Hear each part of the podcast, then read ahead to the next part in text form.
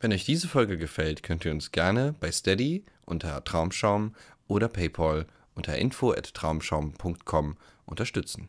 Unter der gleichen E-Mail-Adresse könnt ihr uns auch schreiben, uns Anregungen schicken oder einfach nur Hallo sagen. Oder folgt uns auf Facebook und Instagram unter Traumschaum. Viel Spaß!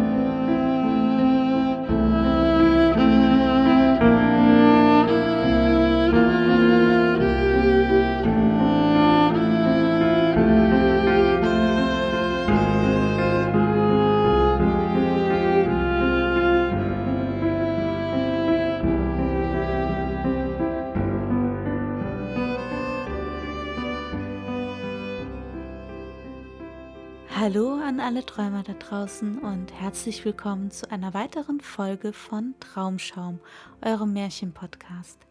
In dieser Folge geht es weiter mit dem kleinen Prinzen. Wir erfahren, auf welchen Planeten er so alles reist und wen er dort trifft. Soweit ich weiß, trifft er einen Eitlen und einen Geschäftsmann, ich glaube auch einen König und einen Säufer. Aber hört selbst, macht es euch schön bequem.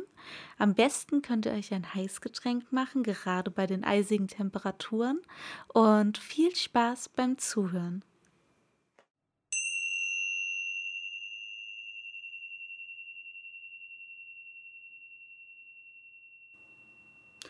Kapitel 9 Ich glaube, für seine Flucht diente ihm ein Schwarm wilder Zugvögel. Am Tag seiner Abreise räumte er seinen Planeten auf. Die noch aktiven Vulkane pflegte er sorgfältig sauber. Er besaß zwei aktive Vulkane, die waren nützlich, um sich sein Frühstück aufzuwärmen. Er besaß auch einen erloschenen Vulkan, aber er sagte sich, man weiß ja nie. So fegte er auch den erloschenen Vulkan.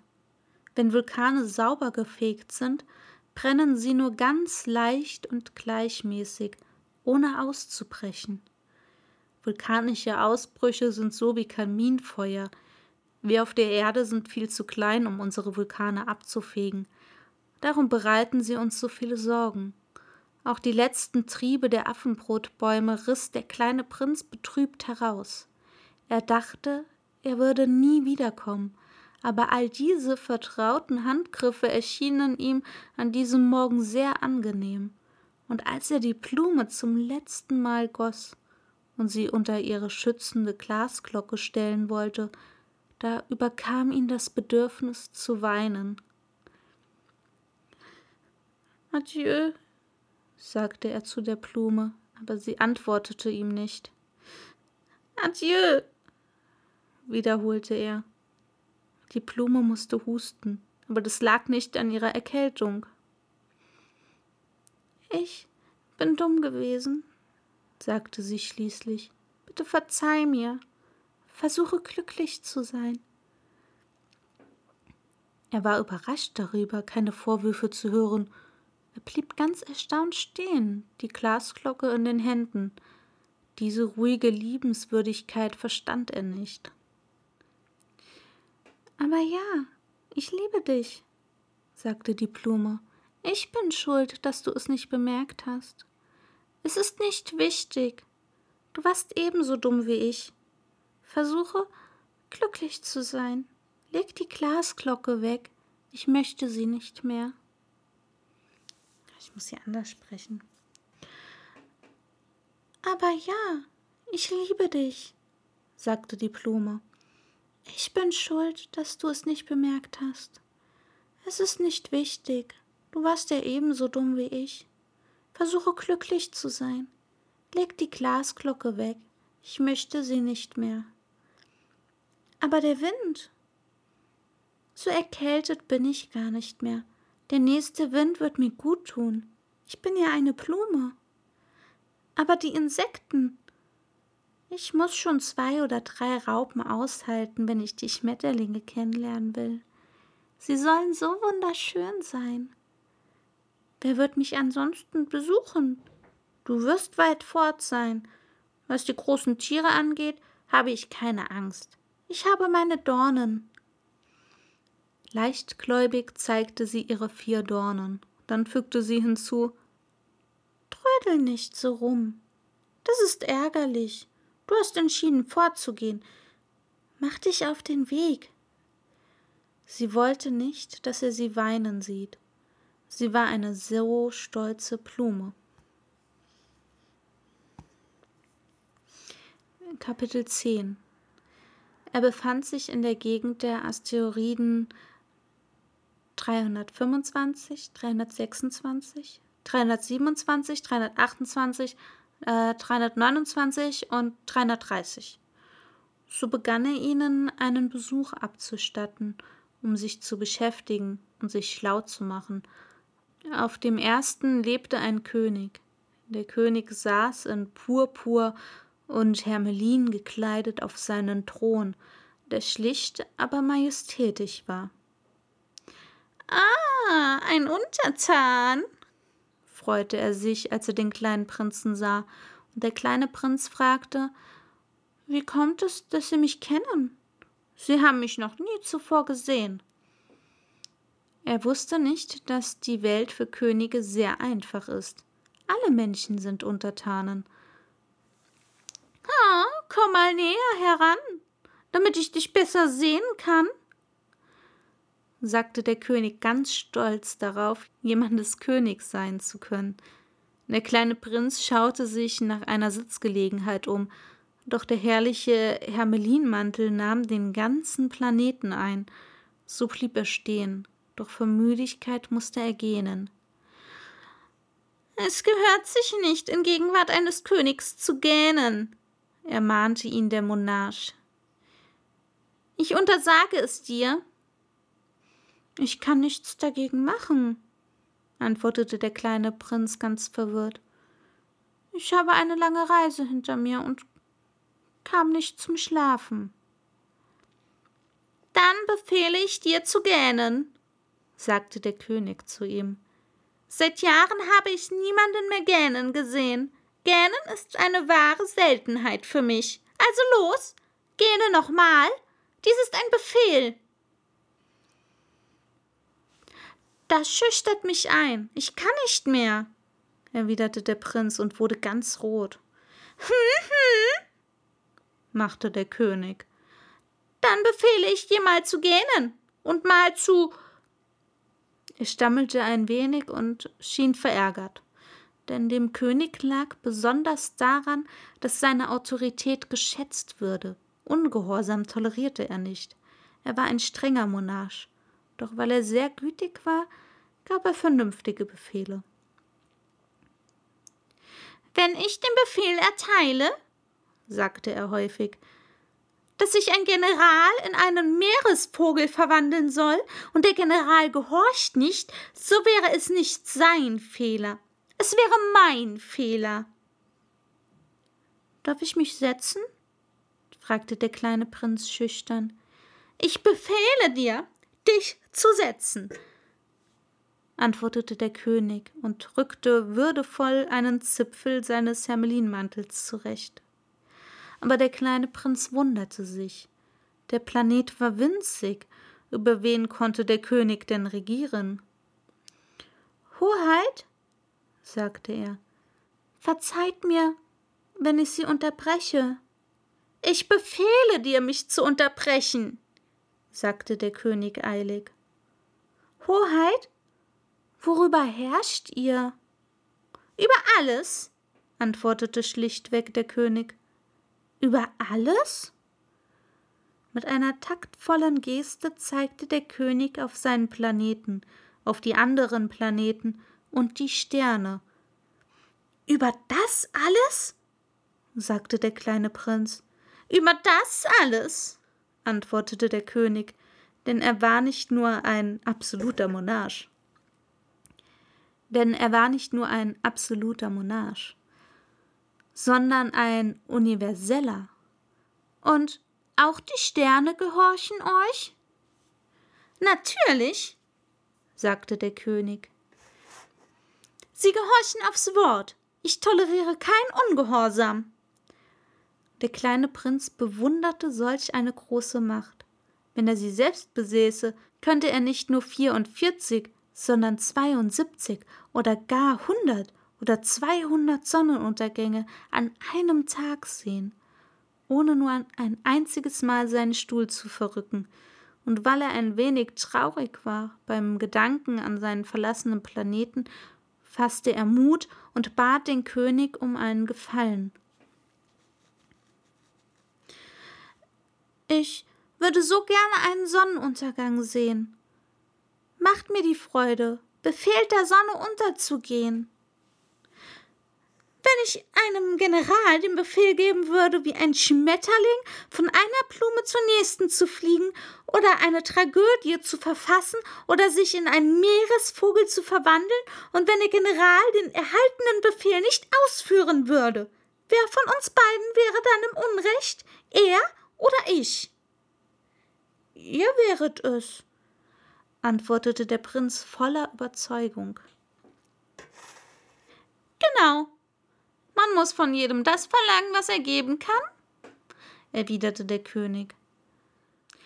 Autorität erlangt man zuallererst durch Vernunft. Befiehlst du einem Volk, sich ins Meer zu schmeißen, so wird es eine Revolution anzetteln. Ich habe das Recht, Gehorsam zu verlangen, weil meine Befehle vernünftig sind. Wie steht es also um meinen Sonnenuntergang? fragte nochmals der kleine Prinz, der niemals von einer Frage abließ, wenn er sie einmal gestellt hatte. Du bekommst deinen Sonnenuntergang, ich werde ihn anordnen, aber da ich zu regieren verstehe, werde ich abwarten, bis die Umstände günstig sind. Wann wird das sein? wollte der kleine Prinz wissen. Hm, hm, antwortete der König und schaute zunächst in einen dicken Kalender. Hm, hm, das wird um, um, es wird heute Abend um 7.40 Uhr sein und du wirst sehen, wie man mir gehorcht. Der kleine Prinz gähnte. Er bedauerte, dass ihm der Sonnenuntergang vorenthalten blieb, und dann langweilte er sich schon ein bisschen. Ich habe hier nichts mehr zu tun, sagte er zum König. Ich werde wieder aufbrechen. Geh nicht fort, antwortete der König, der so stolz darauf war, einen Untertan zu haben. Geh nicht fort, ich mache dich zum Minister. Zu was für einem Minister? Zu einem äh, Justizminister. Aber es gibt doch niemanden, den man verurteilen könnte. Das weiß man doch nicht, sagte der König. Ich war noch nicht an jedem Ort meines Königreichs. Ich bin sehr alt und es fehlt der Platz für ein Gefährt und das Laufen ermüdet mich. Oh, aber ich habe es schon gesehen, sagte der kleine Prinz und neigte seinen Kopf, um nochmals auf die andere Seite des Planetens zu schauen. Dort ist auch niemand. So wirst du über dich selbst Urteil sprechen, sagte der König. Das ist am schwierigsten, viel schwieriger als über andere zu urteilen. Wenn du es schaffst, über dich selbst zu urteilen, dann Bist du ein wirklich weiser Mensch? Ich, sagte der kleine Prinz, ich kann überall über mich selbst urteilen. Dazu muss ich nicht hier wohnen. Hm, hm, sagte der König. Ich habe den Eindruck, auf meinem Planeten gibt es irgendwo eine alte Ratte. Des Nachts höre ich sie. Über diese alte Ratte könntest du ein Urteil fällen. Von Zeit zu Zeit verurteilst du sie zum Tode. Ihr Leben wird von deinem Urteil abhängen, aber jedes Mal wirst du sie begnadigen. Denn sie muss ja aufgespart werden. Es gibt schließlich nur eine. Ich mag kein Todesurteil sprechen, sagte der kleine Prinz, und ich werde jetzt lieber gehen.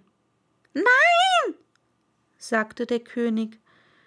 Zwar hatte der kleine Prinz schon alle Vorkehrungen getroffen, aber er wollte den alten Monarchen nicht traurig machen. Wenn Eure Majestät sich wünscht, man möge zur rechten Zeit gehorchen, so könnten Sie mir einen vernünftigen Befehl geben. Sie könnten zum Beispiel befehlen, ich solle innerhalb von einer Minute verschwinden. Mir scheint, die Umstände sind günstig. Weil der König nichts erwiderte, zog der kleine Prinz zunächst, aber dann brach er seufzend auf. Als der König nichts erwiderte, zögerte der kleine Prinz zunächst, aber dann brach er seufzend auf. Ich mache dich zu meinem Botschafter, rief der König ihm eilig hinterher. Er legte große Autorität an den Tag. Die Erwachsenen sind doch wirklich sonderbar, sagte sich der kleine Prinz auf seiner Reise. Kapitel 11 Der zweite Planet wurde von einem Eitlen bewohnt. Ah, ah, Besuch eines Verehrers, freute sich der Eitle, als er den kleinen Prinzen sah. Denn für eitle Menschen sind alle anderen Verehrer. Guten Tag, sagte der kleine Prinz. Sie haben einen merkwürdigen Hut. Der ist zum Grüßen, sagte der Eitle, damit ich zurückgrüßen kann, wenn jemand mich anhimmelt. Nur leider kommt hier nie jemand vorbei. Ach so? sagte der kleine Prinz, ohne recht zu verstehen. Schlag mal mit der einen Hand auf die andere, riet ihm der Eitle der kleine Prinz schlug mit der einen auf die andere Hand. Der Eitle grüßte in aller Bescheidenheit, indem er den Hut zog. Das ist immerhin witziger als der Besuch beim König, sagte der kleine Prinz zu sich selbst. Wieder schlug er die Hände zusammen. Wieder zog der Eitle zum Gruß seinen Hut. Nach fünf Minuten ödete die Eintönigkeit des Spiels den kleinen Prinzen an. Und was muss man tun, damit der Hut runterfällt? Doch der Eitle hörte ihn nicht. Eitle Männchen hören nur, wenn sie gelobt werden. Feierst du mich wirklich? fragte er den kleinen Prinzen. Was bedeutet verehren? Verehren bedeutet zuzugeben, dass ich der schönste, am besten gekleidete, riechste und intelligenteste Mensch auf dem Planeten bin. Aber du bist ganz allein auf deinem Planeten. Tue mir den Gefallen, verehre mich trotzdem. Ich verehre dich, sagte der kleine Prinz und zuckte dabei mit den Schultern. Aber warum interessiert dich das bloß? Und der kleine Prinz brach wieder auf. Die Erwachsenen sind doch wirklich ungewöhnlich, sagte er sich auf seiner Reise. Kapitel 12 Auf dem nächsten Planeten wohnte ein Säufer. Es war ein sehr kurzer Besuch, doch tauchte er den kleinen Prinzen in eine große Traurigkeit. Was machst du da? fragte er den Säufer, der schweigend vor einer Ansammlung leerer und voller Flaschen saß. Ich saufe, antwortete finster der Säufer. Warum seufst du? fragte ihn der kleine Prinz. Um zu vergessen, sagte der Säufer. Um was zu vergessen? erkundigte sich der kleine Prinz und bedauerte ihn schon. Um zu vergessen, dass ich mich schäme, gab der Seufzer zu und senkte den Kopf. Für was schämst du dich? fragte der kleine Prinz, der den Wunsch hatte, ihm zu helfen. Fürs Saufen, gab der Säufer zu und vergrub sich endgültig in Schweigen. Und ganz perplex machte sich der kleine Prinz wieder auf und davon. Die Erwachsenen sind doch wirklich wunderlich, sagte er sich auf seiner Reise.